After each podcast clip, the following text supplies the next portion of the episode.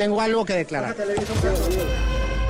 Paciencia, prudencia, verbal contingencia, dominio de ciencia, presencia o ausencia según conveniencia. 720. En México han aumentado los casos de contagio por el coronavirus. Hay que abrazarse, no pasa nada. Infrastructure, infrastructure, infrastructure. Maybe the trigger. Abrazos, no balazos. ¿Cuándo vamos a regresar a la normalidad, a la vida que teníamos antes? ¿Qué contesta eso? Yo contestaría que lo más probable es que nunca.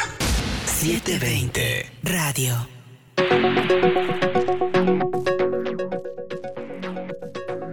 Muy buenas tardes a todos. Estamos iniciando este nuevo proyecto que se llama 720 Radio. Después de muchos eh, meses también de estarlo planeando, por fin se hace realidad este proyecto de 720 Radio. Ustedes ya conocen el proyecto de Rubén Santos que se tiene en video, lo han seguido mucho tiempo en sus redes sociales. Pueden seguirnos en nuestras redes sociales también, arroba 720, diagonal 720 en Facebook, arroba 720 en Twitter, contando historias. Bueno, pues ahora lo tenemos también o lo vamos a presentar el proyecto en radio con dos invitadas hoy de lujo tenemos eh, un tema bastante especial que eh, ha llamado mucho la atención en los últimos meses. Eh, en el puerto de Veracruz ha crecido bastante, es el tema del feminismo. El feminismo es que no me encajes dentro de clichés absurdos. El feminismo es condenar las violaciones y el acoso. El feminismo no es odiar a los hombres. El feminismo es que tu opinión no valga más que la mía. El feminismo es fortaleza. El feminismo es apoyarnos entre nosotras. El feminismo es respetar a todo el mundo. El feminismo es tener poder de decisión sobre nuestros cuerpos. El feminismo es que tu trabajo no valga más que el mío. El feminismo es recordar a las mujeres olvidadas por la historia. El feminismo es igualdad de derechos. El feminismo es creer en el poder de las mujeres. El feminismo es luchar por un mundo más justo.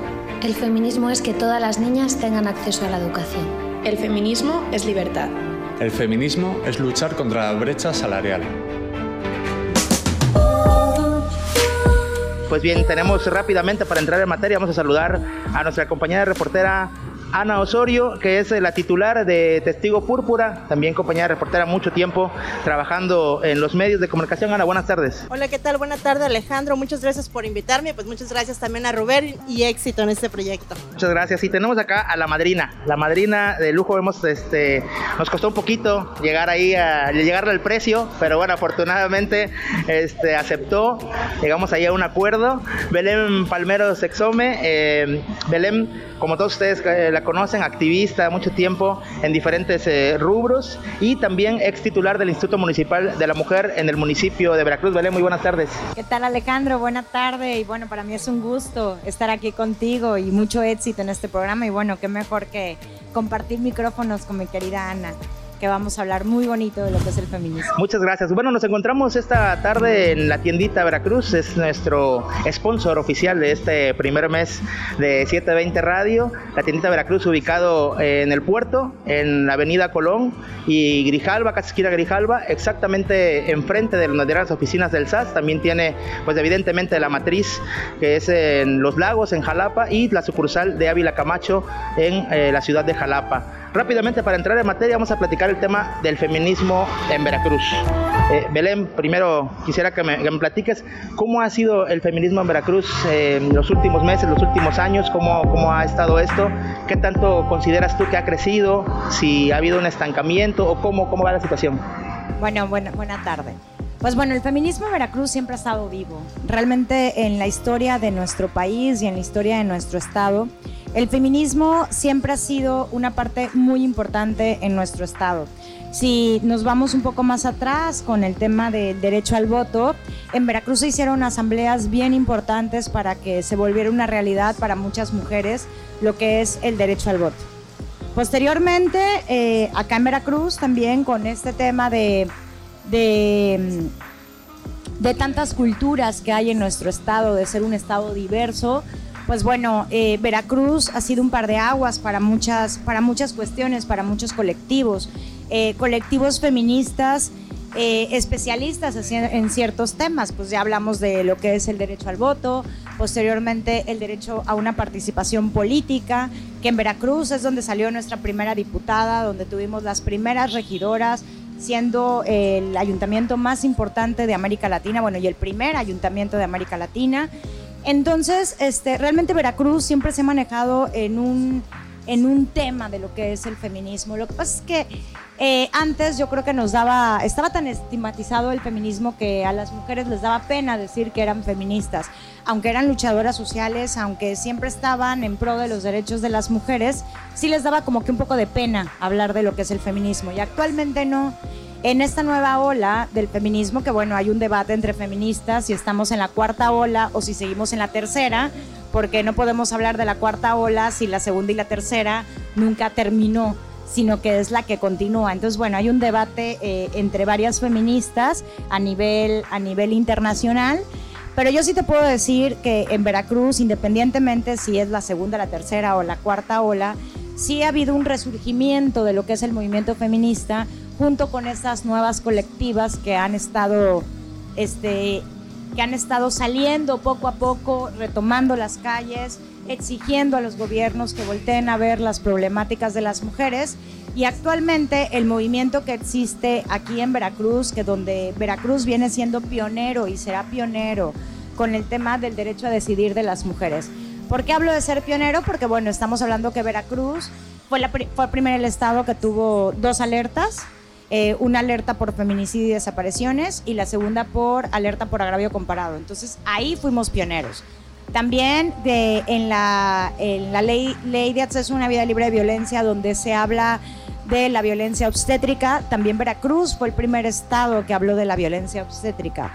Y bueno, y así varias cosas hemos sido pioneros y actualmente pues tenemos el tema del amparo, donde Veracruz definitivamente va a ser pionero en tener una ley para que se legalice el aborto por medio de ese camino, porque ha habido otros caminos, como hay en la Ciudad de México y como hay actualmente en Oaxaca. Pero Veracruz va a ser un pionero por, por entrar en el camino con el tema de la Suprema Corte.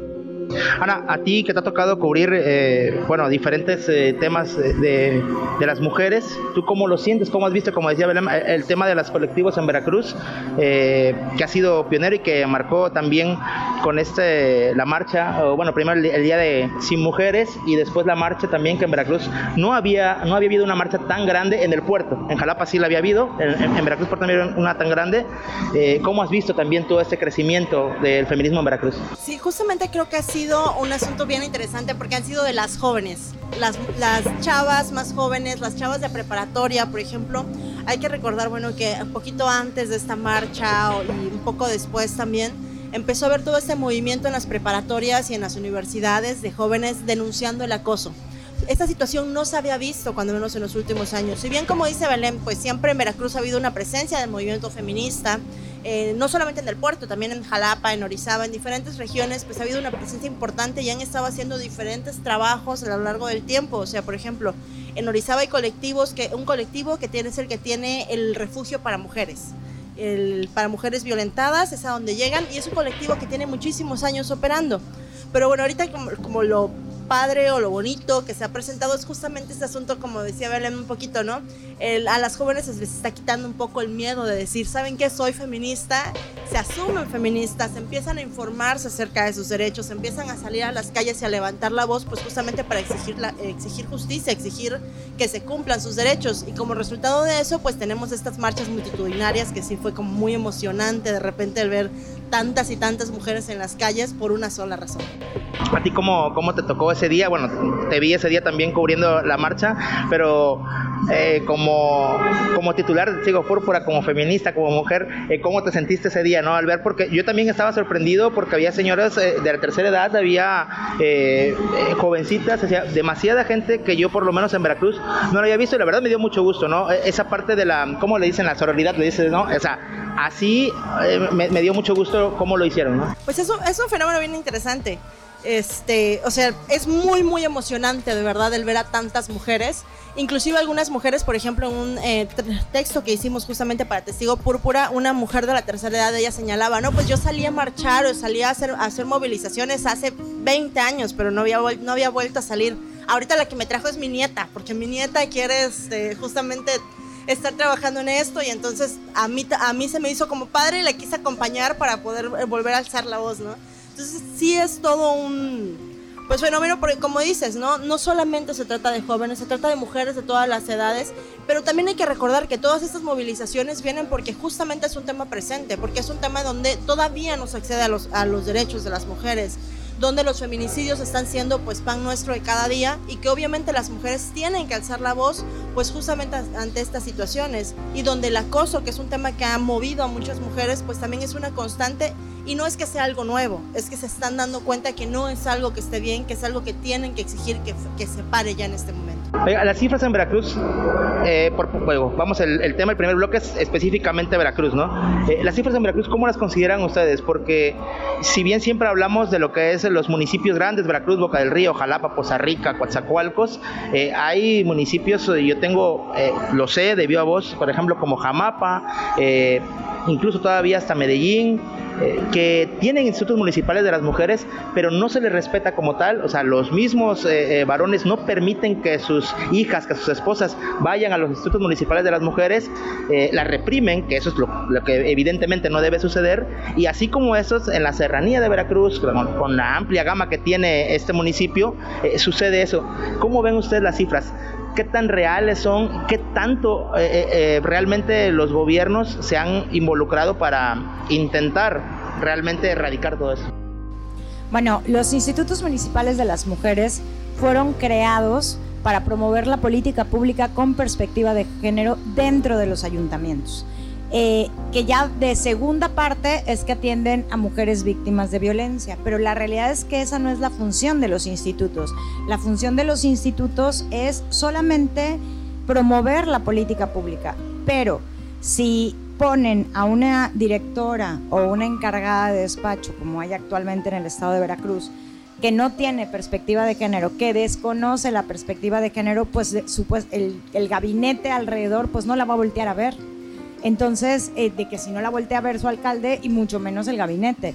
Entonces, por eso que no pueden promover una política pública para el derecho de las mujeres, porque no tienen esta perspectiva y no tienen ni siquiera esta autonomía financiera que deben de tener los institutos municipales de las mujeres. Lo que, lo que pasa actualmente con las mujeres en Veracruz, con esta falta de autonomía financiera es lo mismo que pasa con las instituciones. Esa violencia también es, institucional. ¿Por qué? Porque los institutos no cuentan ni con, ni con presupuesto propio, no cuentan con personal adecuado para atender esta política pública y por supuesto no, no es eh, seguida por el alcalde. Actualmente no existen los sistemas estatales ni los sistemas municipales para erradicar la violencia hacia las mujeres, que lo dice por ley, pero ningún ayuntamiento lo tiene como tal, ¿no? Pero bueno, eso yo creo que mejor nos los puede ampliar más Analí porque hizo un, un un, este, un panorama más amplio ¿no? de lo que fueron los institutos, de lo que son los institutos municipales de las mujeres. Mira, vamos a hacer un, pequeño corte y regresamos precisamente para que Ana nos platique de eso, eh, eh, eh, lo que ha sido también el feminismo durante esos cuatro o cinco meses que, que han pasado hasta el momento de la pandemia y también Ana que nos especifique, porque lo ha, lo ha, documentado muchas veces, el tema del Instituto Veracruzano de las Mujeres y que esté acéfalo, las problemáticas que ha habido. Vamos a hacer un pequeño corte y regresamos para platicar de eso. Estás escuchando 720 Radio.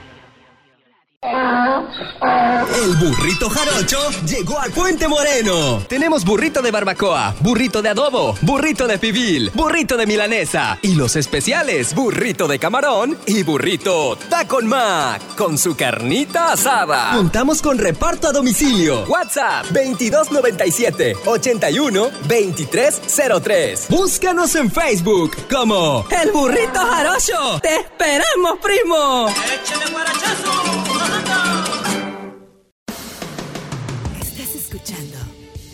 720 Radio.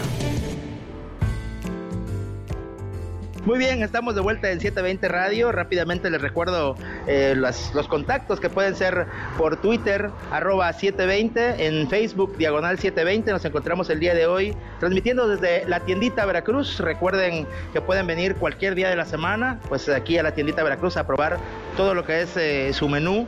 Pueden venir el día lunes que tienen su promoción eh, durante esas últimas fechas dos por uno en pizzas. El día martes tienen la pizza. Si compras una pizza te regalan una jarra de clericot o te regalan una jarra de chévere. Los días miércoles la promoción de 12 alitas y una caguama por 89 pesos. Y bueno, de ahí pueden el resto de la semana probar todas las delicias que tienen aquí en su carta en la tiendita Veracruz de Mauricio Benavides, un gran amigo de nosotros que le agradecemos que nos haya recibido esta tarde aquí en la tiendita Veracruz. Continuamos eh, con lo que veníamos platicando en este momento, Ana, eh, así como decía Belén, a ver, tú que has documentado todo ese tipo de, todo este tipo de cosas, eh, continúanos eh, eh, eh, pues dando lo que lo que comentaba qué tanto les ha complicado ver lo del Instituto Veracruzano de la Mujer, las cifras que se manejan, el hecho de que el Instituto Veracruzano de la Mujer no tenga a una persona que realmente tenga el respaldo jurídico para poder pues tomar una decisión como tal y en este caso pues solicitar o dar el recurso a los institutos municipales y se pueda realmente pues erradicar lo, el, en la medida de lo posible, pues la violencia de género que hay en Veracruz.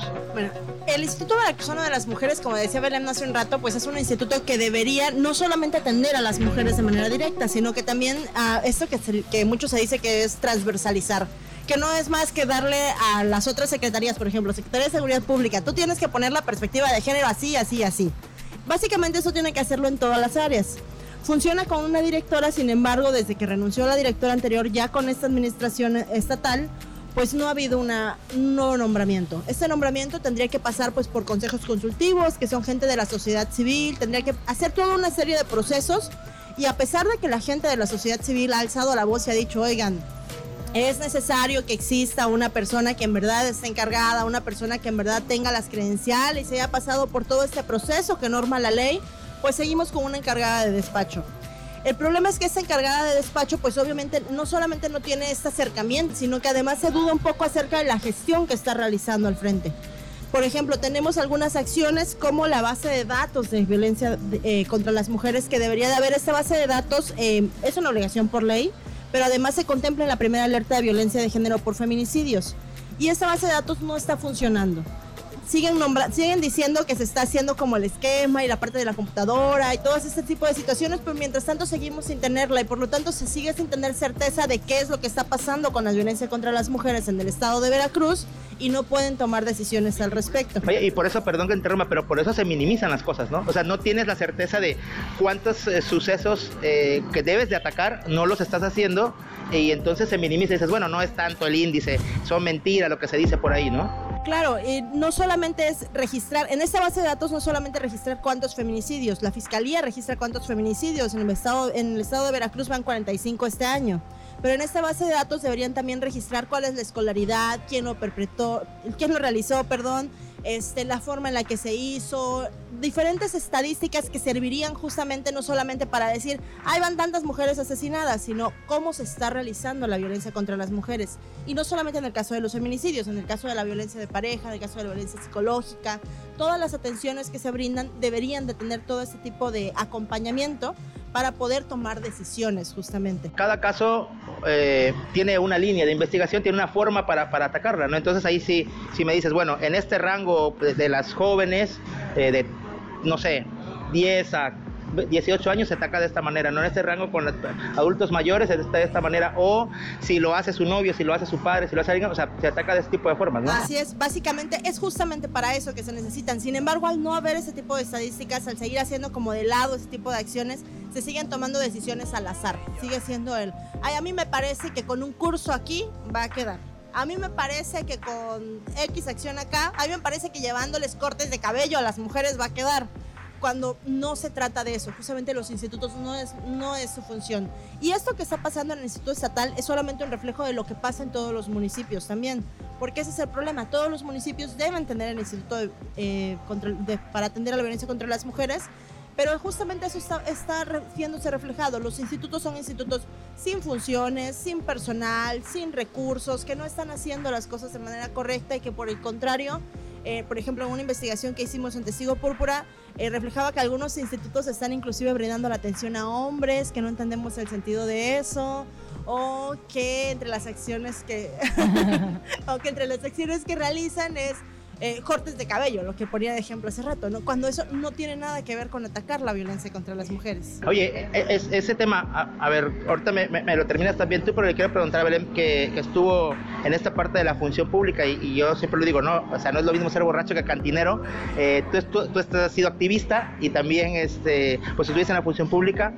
El, el error que toman, eh, pues los funcionarios o los entes eh, de gobierno porque se menciona el empoderamiento de las mujeres, ¿no? Pero ellos dicen, ah, ok, el Instituto Municipal de las Mujeres o vamos a hacer esta actividad que como decía Ana, vamos a llevarle a cortes de cabello o vamos a darle un curso para que ella pueda poner su negocio. No, está bien el apoyo, o sea, es, bueno el apoyo y, que puedan eh, ser emprendedoras, pero no, no es solo eso, o sea, lo confunden, ¿no? No, claro, claro, porque hay otras, hay otras hay otros organismos dentro del ayuntamiento que pueden hacer eso. Por ejemplo, desarrollo social puede llevar el empleo a tu colonia, ¿no? El autoempleo. Está el DIF municipal, que es un tema asistencialista, que habla de la familia, que no nada más es para las mujeres, sino también para las niñas, los niños y los indígenas. Pero por otro lado está el Instituto Municipal de las Mujeres. Sí, muchas veces se hacen cursos, se hacen talleres, totalmente de acuerdo, ¿no? Y que si lo están haciendo, qué bueno. El tema es que no les brindes las herramientas para hacer este tipo de cursos. Por ejemplo, nosotros en el Instituto Municipal de las Mujeres, cuando a mí me tocó ser la titular, vimos un problema de que en Veracruz en los le llamábamos nosotros este cursos no tradicionales. ¿Por qué? Porque siempre estaba el del salón de belleza, el de costura, el de aparatos electrodomésticos, repostería, pero no, no, quiero decir con esto que son malos estos cursos, no, pero no tienen la perspectiva porque lo único que hacen es reforzar estos roles y estereotipos que estamos queriendo erradicar. Porque, claro, porque quitando los roles y estereotipos de género es una manera de ir visibilizando la desigualdad que hay entre hombres y mujeres. Entonces, ¿de qué manera puedes ir quitando esa desigualdad? Pues dándole las mismas oportunidades al 52% de la población que son las mujeres. Entonces no podemos hablar de un municipio desarrollado si no le estás dando las mismas oportunidades a ese 52% de la población. O sea, a la mitad de tu población no le estás volteando a ver. Entonces, por ejemplo, en mi gestión hicimos los talleres no tradicionales que llevamos operadoras de transporte público, ¿Por qué? Porque el operador de transporte público, eh, la mayoría son muy jóvenes y pasan muchos accidentes, por lo menos. Aquí en Veracruz, en la zona centro, hay demasiados accidentes de, los operadores de transporte público a las mujeres. ¿Por qué a las mujeres? Porque son las mujeres las que ocupan los mercados. Entonces, haciendo este rol y este estereotipo. Entonces, cuando la mujer, cuando la anciana va con el mercado, no va pensando en lo que pasa a su alrededor, pues las atropellan. Entonces, qué mejor que fueran las mujeres las que fueran operadoras. Entonces hicimos el operador de transporte público. Hicimos también el curso de tapicería. Pero no nada más hicimos los cursos, sino aparte les llevamos talleres de género, de derechos humanos, del empoderamiento, de la parte económica de la Universidad Veracruzana, les llevaba cada vez que terminaban los cursos, les llevaba un curso de cómo emprender tu propio negocio. ¿Por qué? Porque ya que aprendiste, ya que tienes todas las herramientas, no siempre vas a ser empleada. Lo que se trata es que seas autosuficiente y que tengas esa autonomía financiera. Una manera de dar la perspectiva de género, por ejemplo, en el Ayuntamiento de Veracruz existía o existe, desconozco, el Instituto Municipal de la Vivienda. Entonces hubo un programa de... pero hubo, a lo que voy es que hubo un programa que era este, casas para mujeres solteras, ¿no? Para madres solteras. Pero ¿qué pasaba? Que las mujeres no podían acceder a este programa. Sí, lleva un nombre de un familiar mío, así es, de que desde ahí ya no, desde que él salió ya no se hacen esos programas, ¿verdad? Entonces, entonces se hizo ese programa para las mujeres, para las madres solteras. Pero ¿qué pasaba? Las madres solteras no podían acceder porque no tenían cómo comprobar ingresos, porque la mayoría tenía empleos no formales. Vendían zapatos, vendían bolsas, vendían... Entonces ahí entró el Instituto Municipal de las Mujeres para apoyar a las mujeres a que tuvieran, que abrieran su cuenta del banco, que empezaran a pagar impuestos, que hicieran todo como dice la ley para ellas poder acceder a esos, a esos este, programas. Entonces, eh, de eso se trata que deba hacer el Instituto Municipal de las Mujeres, que vea la manera de que las mujeres puedan acceder a esos programas y todos esos baches que, que tenemos que saltar las mujeres porque no tenemos esa autonomía financiera, que aprendamos a, poderla, a poderla llevar y poder saltar todos estos baches para así poderte ser acreedora hasta una vivienda. ¿no? Ana, ciérrame tantito con, con, el tema ahí de, lo de la perspectiva de género que tanto ha afectado eh, el hecho de que aparentemente en los, en los lugares, como tú mencionabas, eh, no solo de gobierno del Estado, sino también gobiernos municipales, o sea, se deberían de dar cursos, no se dan. Y bueno, ustedes como testigo púrpura han dado cursos, pero no ha habido la respuesta tan, tan buena como ustedes deseaban. Y también es culpa del mismo, de los mismos funcionarios que no se atreven a ir, ¿no?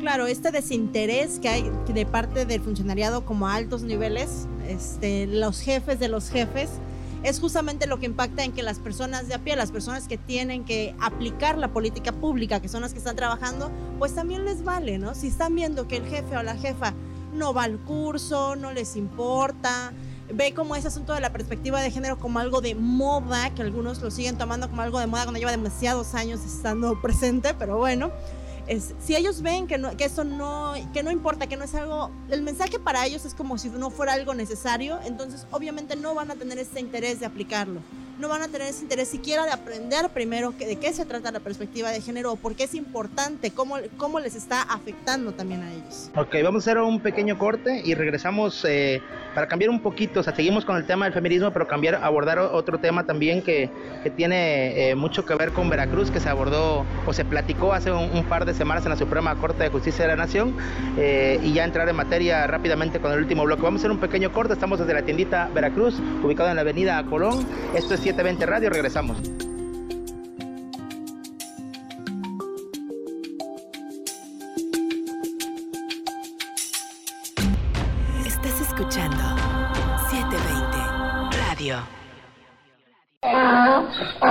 El burrito jarocho llegó al Puente Moreno. Tenemos burrito de barbacoa, burrito de adobo, burrito de pibil, burrito de milanesa y los especiales, burrito de camarón y burrito tacon mac con su carnita asada. Contamos con reparto a domicilio. WhatsApp 2297 81 2303. Búscanos en Facebook como El Burrito Jarocho. ¡Te esperamos, primo! ¡Échale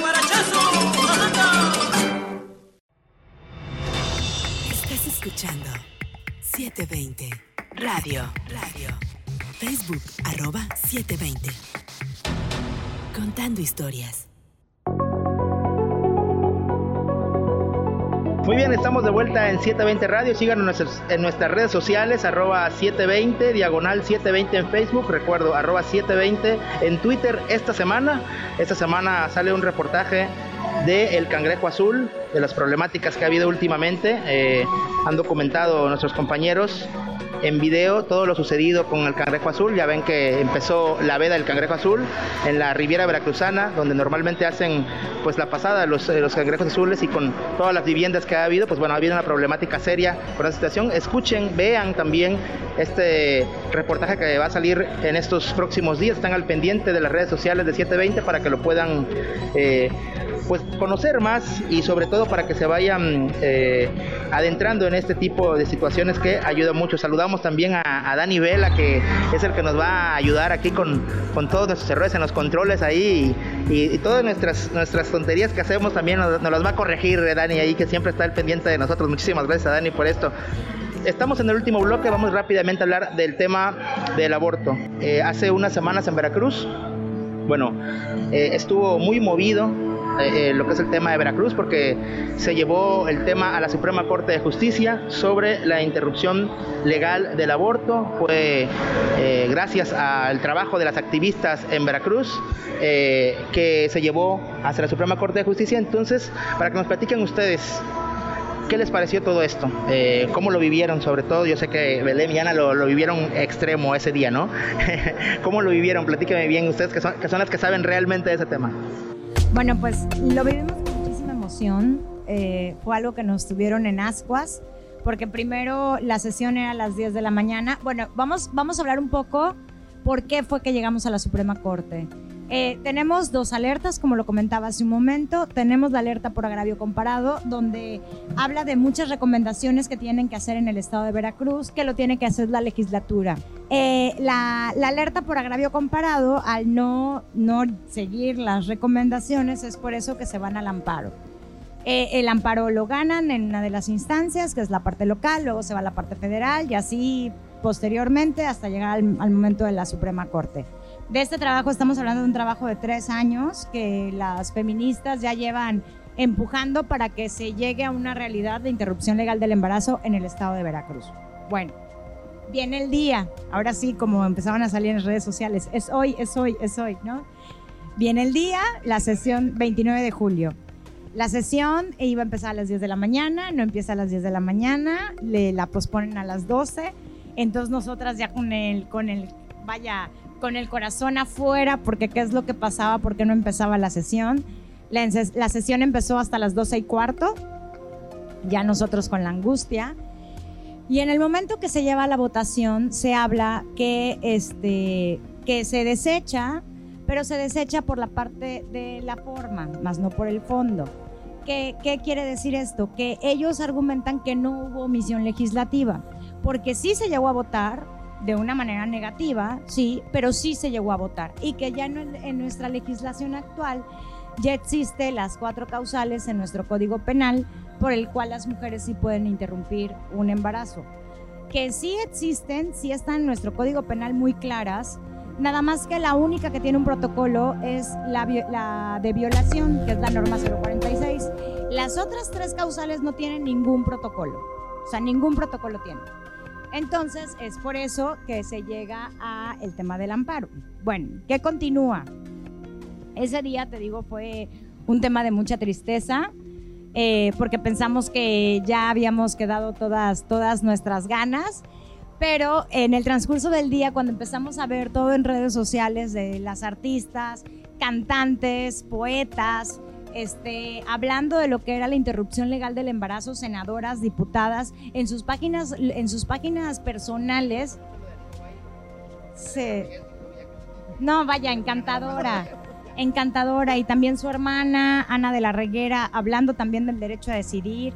Regina Blandón, las senadoras, las diputadas. Realmente fue un tema muy grande, muy fuerte, porque ya no fuimos las mismas ya no fuimos las mismas que alzamos la voz, sino que hay muchísimas mujeres a nivel nacional que desean que sea la interrupción legal del embarazo.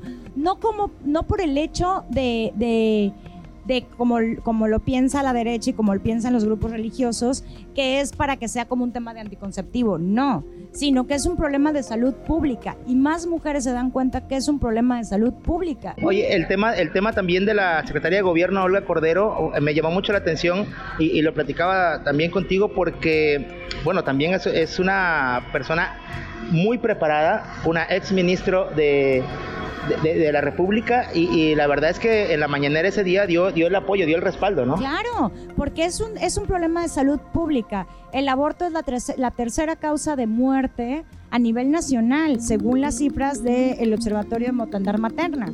Entonces, aquí no se trata si estás de acuerdo o no, aquí se trata de que es un problema que se tienen que abrir los ojos y se tienen que hacer cargo nuestras autoridades. ¿Por qué? Porque el estar en contra del aborto es estar a favor de la clandestinidad. Entonces, para que las mujeres sigan yendo a lugares clandestinos, a lugares insalubres, este, metiéndose cosa y media que encuentren porque le dijo la vecina, la tía, hierbas, este, hasta ganchos, bueno, una cantidad de cosas que las lleva a la ignorancia porque la salud es negada para esas mujeres. Ana, platícanos ese tema eh, o explícanos o detállanos ese tema que mencionaba eh, Belén, que fueron las formas pero no el fondo. Y en el tema de lo del fondo eh, hay varias, varias, varios temas. Uno de los principales es precisamente el de salud. O sea, ¿por qué ese también te está buscando? Pero es por el tema de, de la salud. Así es, justamente, bueno, como comentaba Belén, este amparo que llega a la Suprema Corte, que esto que se va a votar, contempla diferentes puntos, entre ellos el asunto de violación, por ejemplo. En violación actualmente existe la causa legal para que se interrumpa el embarazo en el estado de Veracruz por violación, pero tiene un plazo de 90 días. Esto es, si una mujer después de los 90 días llega a querer interrumpir su embarazo porque la violaron y apenas se dio cuenta o apenas se atreve a hablar, no puede. los médicos y médicas en Veracruz no, les, no le pueden realizar el aborto. Este, por eso, entre las causas que, por ejemplo, señalaba el mismo ministro, el ministro que colocó este, que hizo este proyecto para ser votado, era que, bueno, esto es revictimizante, que va en contra de los derechos de las mujeres. También, bueno, como bien decía Belén, en Veracruz hay la causal de riesgo de muerte de la mujer. En esta causal, solamente que dos médicos, y eso, según cada hospital, como lo quiera hacer, porque ni siquiera hay un protocolo homologado a nivel estatal, eh, digan, sí, ok, se, está, se va a morir la mujer y no hay de otra, más que practicar el aborto o que se muera, este, es como se puede realizar. Sin embargo, entre las cosas que se están solicitando y que contemplaba este proyecto, era que se aumente la causal de salud de la mujer. Esto es, si la, si la salud de la mujer está en riesgo, ella puede tener el derecho de decidir, ¿sabes qué? Continúo con la gestación o ¿sabes qué? Prefiero pararla y eh, continuar intentando pues mantenerme bien de salud yo, ¿no? Ya sea salud mental, cuestiones de depresión, de ansiedad o salud física, porque también hay documentados casos de cáncer o casos donde... Eh, VIH, por ejemplo. VIH o eh, cuestiones eh, de la vista o de la presión arterial y no se pueden atender las mujeres porque iría en contra de la gestación que tienen. Y finalmente el que es un poco más controversial que vuelve a ser un tema de salud pública es sin restricción durante las primeras 12 semanas. Así lo tiene el Estado de México, perdón, Ciudad de México, así lo tiene Oaxaca y así se busca que quede en el Estado de Veracruz.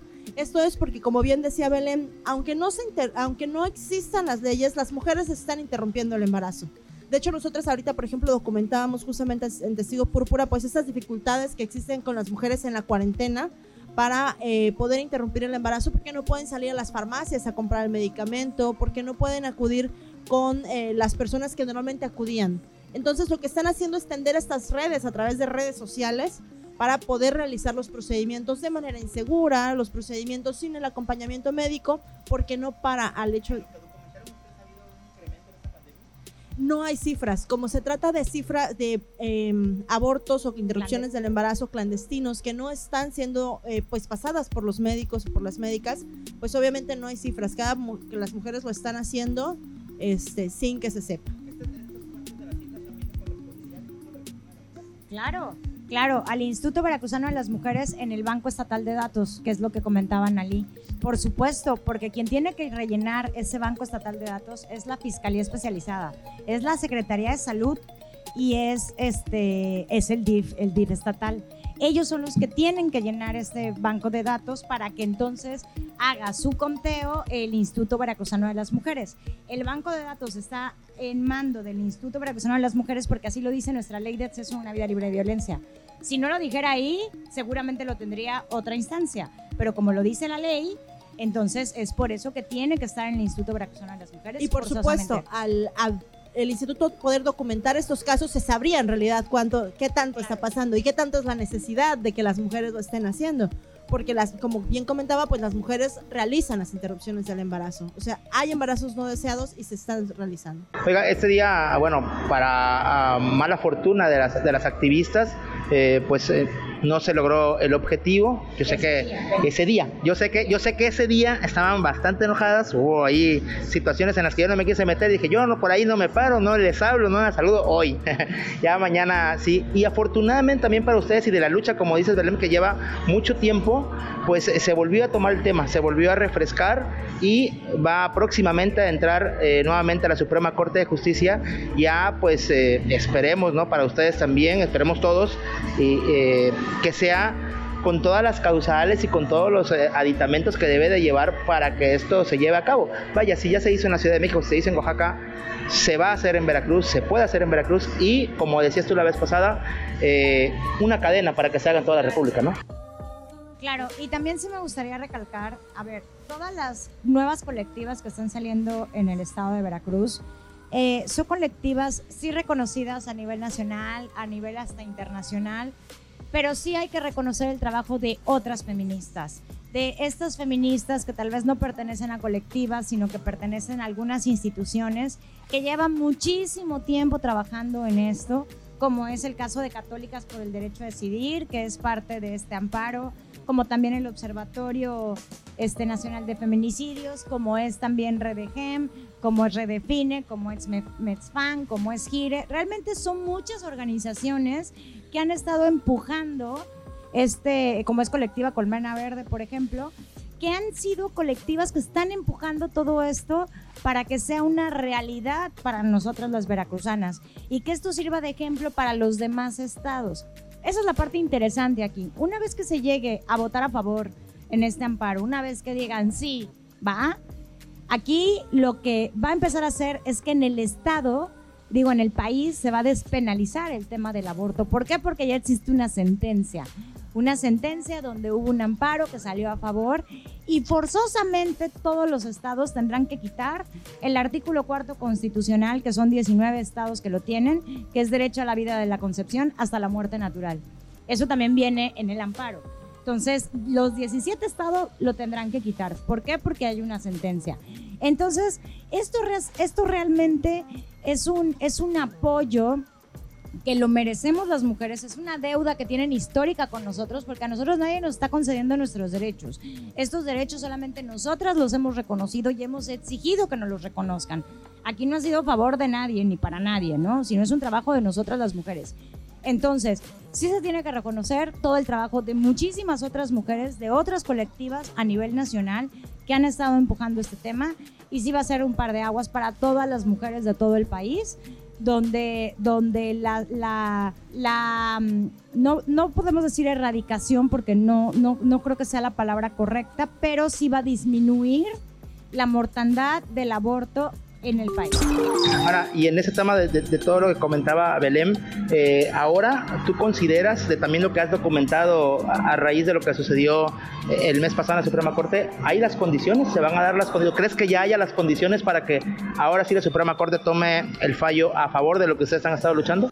Como bien comentabas hace rato, pues justamente no se votó de fondo, no se votó, no se discutió si estas causales de aborto legal tienen que ver o no tienen que ver con el tema de derechos de las mujeres o si tienen que hacerlo únicamente se discutió el tema de omisión legislativa. Entonces, los eh, ministros y ministras lo que dijeron fue, ¿sabes qué? No, no llegó de la manera correcta, regresa el proyecto, que otro ministro lo vuelva a hacer, que le vuelva a hacer la tarea al ministro actual y me lo regrese para ahora sí votarlo.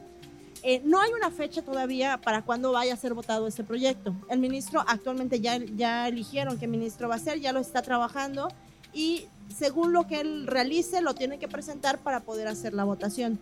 Eh, dada las em, el mismo eh, la documentación que colocaba el ministro anterior en este sentido de cómo las leyes, los tratados internacionales, como todas las leyes en protección de los derechos humanos, pues justamente debieran garantizar este asunto de, de, decidir de las mujeres, porque ya existe este marco legal, el Congreso del Estado de Veracruz debiera pegarse a ello, pues considero que existen muchas posibilidades de que justamente finalmente la Suprema Corte pues vote a favor del proyecto, que vote a favor de que las mujeres puedan decidir sobre sus cuerpos.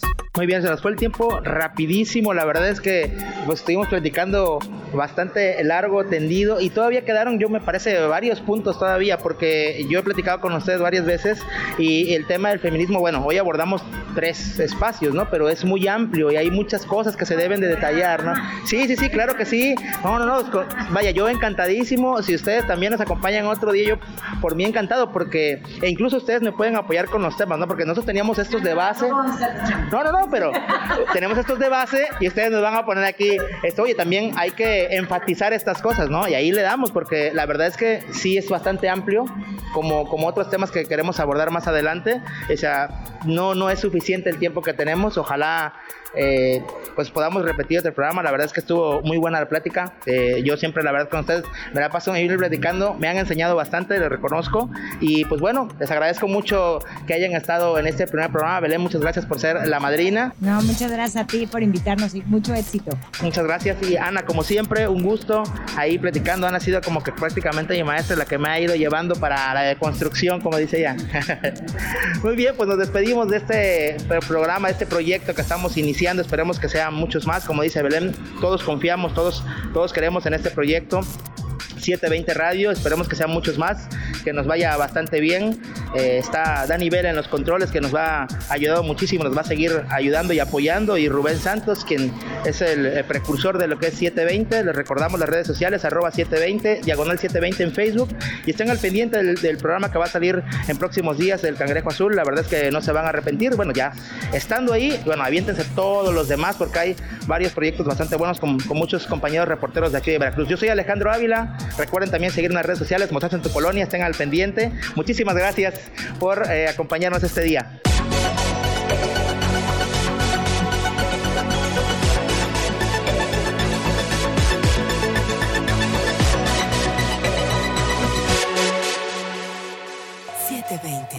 Radio, radio. Facebook, arroba 720. Contando historias. No te pierdas la siguiente emisión. Acontecimientos, política y debate. Lo encuentras en Facebook, arroba 720. 720. Radio. Contando historias.